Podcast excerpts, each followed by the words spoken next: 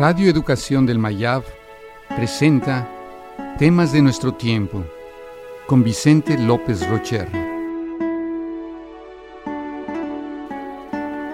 El alma. Quizás hace un millón de años, los seres humanos iniciamos el proceso de atribuirle alma a todas las cosas. Se trata de un instinto muy humano que se adentra en lo más profundo y misterioso de nuestro ser.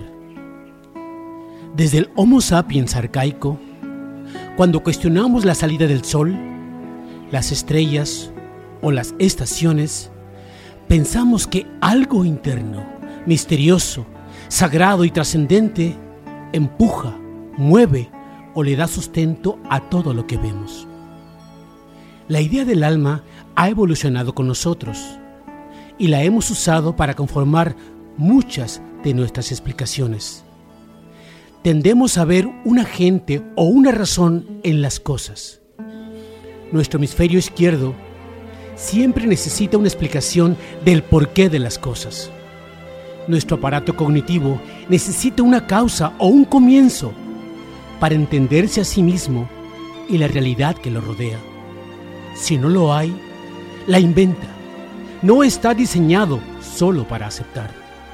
Es tan profunda esta necesidad que estamos dispuestos a matar a quien no crea en nuestra concepción. Las culturas primitivas incluso le adjudican un alma a los árboles o a las rocas. Desde los albores del pensamiento humano, nos hemos propuesto averiguar dónde se encuentra o en qué parte de nuestro cuerpo está el alma. Hoy respondemos el alma está en el cerebro.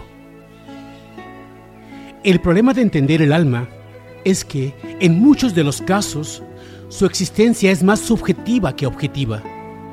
Representa nuestros más profundos deseos de que la existencia en su totalidad tenga una razón.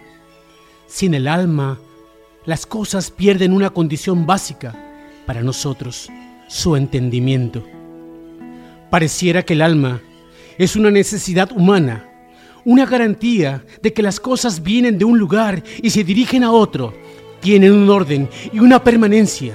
Quizás el alma es el más profundo anhelo de la humanidad de que todo tiene sentido.